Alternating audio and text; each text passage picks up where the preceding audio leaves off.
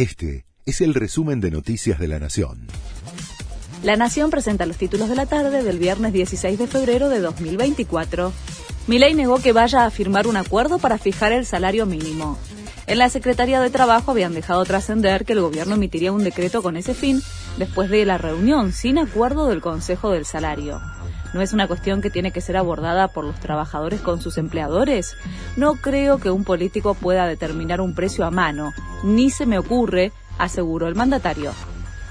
El gobierno sube la ayuda escolar a 70 mil pesos por la situación de inédita gravedad del país.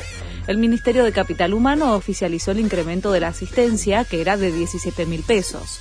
La suba de 311% alcanza a 7 millones de chicos, desde el nivel inicial hasta el secundario, de familias con medios y bajos ingresos. La fraternidad anunció un paro nacional de trenes para el miércoles 21 de febrero.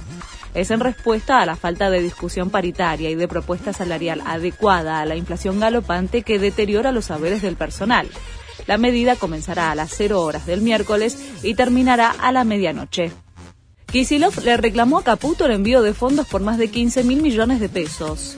El gobernador le envió una carta al ministro de Economía contra el recorte de fondos y dejó sentado el reclamo legal para recurrir a la justicia.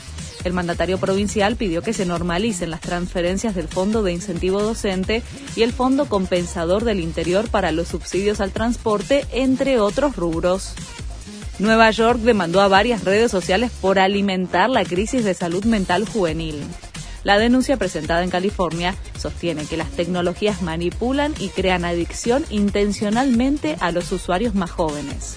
Según señaló el alcalde de la ciudad, la demanda es contra TikTok, Meta, Snap y YouTube de Google.